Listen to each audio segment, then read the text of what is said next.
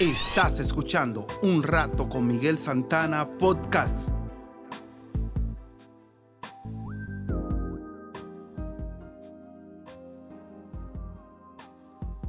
Nuestra reflexión de hoy se titula El sabio y el escorpión. Un maestro oriental, cuando vio que un escorpión se estaba ahogando, decidió sacarlo del agua. Cuando lo hizo, el alacrán lo picó por la reacción al dolor, el maestro lo soltó, y el animal cayó al agua de nuevo, y estuvo ahogándose por segunda vez. El maestro intentó sacarlo otra vez, y otra vez el escorpión lo picó.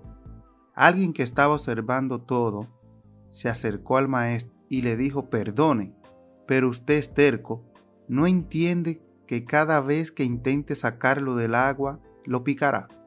El maestro respondió, la naturaleza del escorpión es picar, y eso no va a cambiar la mía, que es ayudar. Y entonces, ayudándose de una hoja, el maestro sacó al animalito del agua y le salvó la vida. No cambies tu naturaleza si alguien te hace daño. Solo toma precauciones. Algunos persiguen la felicidad, otros la crean. Dice la palabra en Lucas 6:35, Amad, pues, a vuestros enemigos, y haced bien, y prestad, no esperando de ellos nada, y será vuestro galardón grande, y seréis hijos del Altísimo, porque Él es benigno para con los ingratos y malos. Entonces, en más de una ocasión, Tal vez tú que estás escuchando ayudaste a alguien y te pareció que no fue agradecido contigo, o que en otro momento necesitaste su ayuda y no te correspondió. Este tipo de experiencias suelen desanimarnos, a veces de seguir ayudando a quienes lo necesitan.